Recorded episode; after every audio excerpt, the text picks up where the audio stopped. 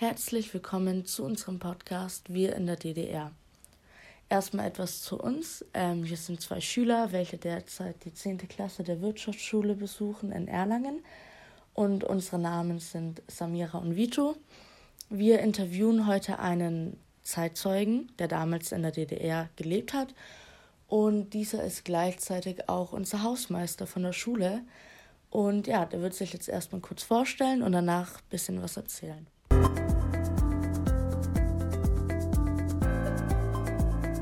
Okay, mein Name ist Mirko Dubowski. Geboren bin ich 1972 in Sachsen, in einer kleinen Stadt, Merane heißt die, in der Nähe von Zwickau, wo jetzt das VW-Werk in Mosel ist, dass, dass man mal weiß ungefähr, wo das ist. Äh, ich bin in der DDR in, die, in eine Oberschule gegangen. Das war eine Schule, äh, wo von der ersten bis zur zehnten Klasse alle Schüler gleich, äh, gleich mit drin waren. Also es gab nicht die Trennung Grundschule, Mittelschule und Gymnasium, gab es bei uns auch. Das ist allerdings erst ab der 11. Klasse losgegangen. Mhm. Genau, da habe ich alle zehn Klassen erfolgreich äh, besucht. Dann gab es die Entscheidung, äh, studieren oder, also, oder nicht. Äh, dadurch, dass ich aber nicht in die Partei gehen wollte, kam Studieren für mich nicht in Frage. Deswegen habe ich einen Handwerksberuf gelernt, Elektriker. Mhm. Und in meiner Lehre kam dann auch schon die Wende. Okay. So. Ja, also wir sind ja jetzt äh, gerade hier auch in der Schule mhm. in Erlangen und wie kann man Ihren heutigen Pausenverkauf mit dem damaligen Pausenverkauf vielleicht vergleichen oder genau, gibt es mhm. da irgendwelche Beispiele? Also bei uns gab es äh, keinen Pausenverkauf, äh, so in dem Sinne. Also wir hatten Schulmilch, die konnte man bestellen und konnte die dann zu sich nehmen zur Pause. Und äh, wir hatten Mittagsspeisung. Also da konnt, konnte jeder für ganz wenig Geld äh, sich sein Mittagessen bestellen. Mhm. Okay. Ähm, welche Strafmaßnahmen gab es damals in der Schule? Also heute äh, in der Schule hat man ja Verweise oder Nachsitzen oder sowas. Ähm, genau, wie war das damals? Also sowas ähnliches gab es auch. Bei uns hieß es halt nicht Verweis, sondern Tadel. Mhm. Äh, ansonsten äh, gab es auch Nachsitzen, wie hier auch Strafarbeiten schreiben oder dann halt mal auch dem Hausmeister mithelfen. Das mussten wir auch, wenn wir mal was Blödes angestellt haben in der Schule. Mhm. Genau. Also kein großer Unterschied zu Nein. heute. Okay, und wie kam man in der damaligen Zeit an Drogen, beziehungsweise gab es denn damals Drogen? Also mir ist es nicht bekannt, dass es Drogen gab. Also in meinem ganzen Bekanntenkreis kenne ich da nichts. Allerdings Nikotin und Alkohol war auch genauso vertreten wie hier auch. Mhm. Okay, und ähm, Könnten Sie den gesellschaftlichen Zusammenhalt in der DDR beschreiben, beziehungsweise wissen Sie, ob es da einen gab oder nicht? Also es ist unterschiedlich gewesen. Es gab sicherlich Zusammenhalte in Hausgemeinschaften, äh, auch gesteuert, auch in den Betrieben auch. Es war teilweise engerer Kontakt äh, untereinander, der auch äh, sozial, sag ich mal, nicht so egoistisch war, wie mir das jetzt vorkommt. Gibt aber auch jetzt äh, im Vergleich direkt zu sehen, auch hier wieder äh, nette und gute Kontakte, die genauso sind wie früher. Also das hat eigentlich damit nichts zu tun mit DDR oder BRD. Okay, und wie macht sich im Zusammenleben die Angst vor der Stasi bemerkbar? Ja, das war schon ein, ein, ein großer Punkt, muss ich sagen, weil sie war dann schon irgendwo immer im Hinterkopf präsent. Also man musste schon überlegen, was man sagte und ob man als Jugendlicher dann sich doch mal gehen lassen hat. Aber jetzt mir persönlich ist da nichts passiert. Ich habe auch, glaube ich, also ich habe auch keine Akte angefordert, ob es von mir eine Akte gibt. Dafür war ich, denke ich mal, auch mit der Wende viel zu jung noch. Mhm. Okay. Ähm, beschreiben Sie, wie die Einstellung gegenüber der BRD war. Ja, was war, was war das Einstellung? Also wir haben äh, dort, wo ich gelebt habe, Gott sei Dank Westfernsehen empfangen dürfen. Mhm. mhm. Also dadurch war der Kontakt, äh, der mentale schon mal da. Selber hatte ich leider keine Verwandten. Also von der Sache war natürlich immer dieses neidische Blicken nach drüben, sage ich mal, mit Freiheit, mit, mit Reisen und so, war schon da, ja. Mhm. Okay. Okay, und wie weit war, wie weit fortgeschritten war die Technik im Gegensatz zum Westen und haben Sie dazu Beispiele?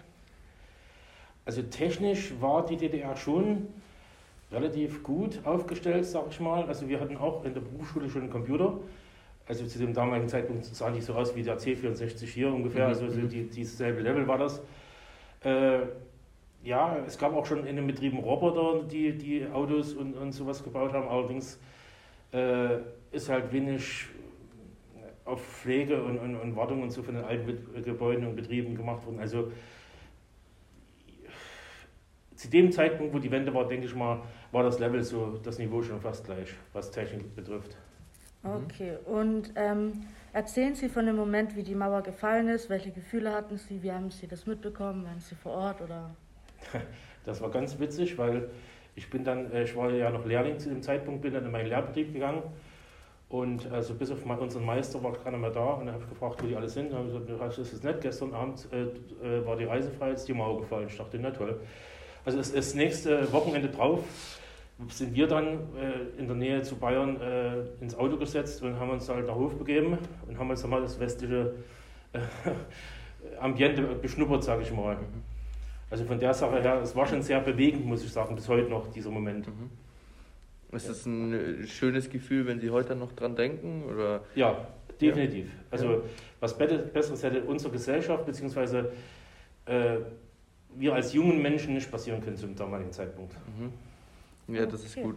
Also mal so grob zusammengefasst, ähm, wie war für Sie so im, im Gesamtbild die DDR-Zeit? Also mir persönlich äh, ist halt, äh, wir, wir waren schon irgendwo wohl behütet und, und aufgehoben, weil die Gesellschaft ja auch so ausgerichtet ist, dass jeder mitgenommen wurde. Also ob wir dann als kleine Kinder in so, in so eine Gruppe junge Pioniere gekommen sind oder dann in die etwas größere Gruppe, dann sind wir in die Freie Deutsche Jugend aufgenommen worden und übergetreten. Es war alles so relativ organisiert und wohl behütet. Mhm. Man musste halt äh, sich nicht Sorgen machen, dass man auf der Straße sitzt oder dass man arbeitslos wird. Also diese Sorgen hatten wir nicht. Mhm. Es gab halt äh, Problemchen, sage ich mal, gerade was Stasi und Partei betrifft, äh, dass man halt viel diktiert bekommen hat und halt äh, diese Versorgungsnöte, die, die ich noch so als kleines Kind noch mit kennengelernt habe, wenn halt dann doch mal kein Brot gab oder die Butter war aus oder ja, die Gurke hat man halt wirklich bloß vom Bauern bekommen. Mhm. Das war schon so, so Sachen, die, oder man muss 18 Jahre auf Auto warten. Also das sind so, so Sachen, wo, wo es schon auch schwierig war, da zu leben. Mhm. Okay, gut. Ja, dann vielen Dank für Ihre Zeit und für Ihre Mühe.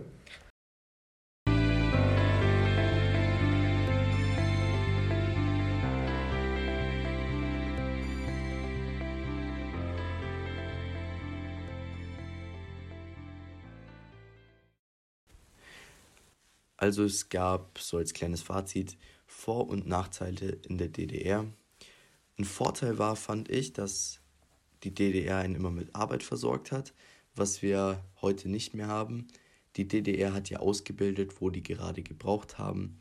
Das finde ich ist schon ein großer Vorteil zur heutigen Zeit, da wir heute ja viele Arbeitslose haben und teilweise nicht mehr so gebraucht werden wie damals. Das Gemeinschaftsgefühl der DDR wurde auch durch Vereine gestärkt, Pioniervereine. Ähm, und sowas wurde uns vom Herr Dibowski auch erläutert. Genau. Und ein paar Nachteile gab es natürlich auch. Genau, und zum Beispiel das Essen war damals auch sehr knapp, weswegen man noch hungern musste. Genau, das war auf jeden Fall ein enormer Nachteil. Genau, und die Angst vor der Stasi war, denke ich, auch sehr präsent. Man war sehr unfrei und hat immer in Angst gelebt. Eine Gleichheit bei unserem Podcast war die Schulstrafen. Da haben wir heute ja ähnlich wie damals Verweise und Nachsitzen und all sowas. Genau. Also vielen Dank fürs Zuhören.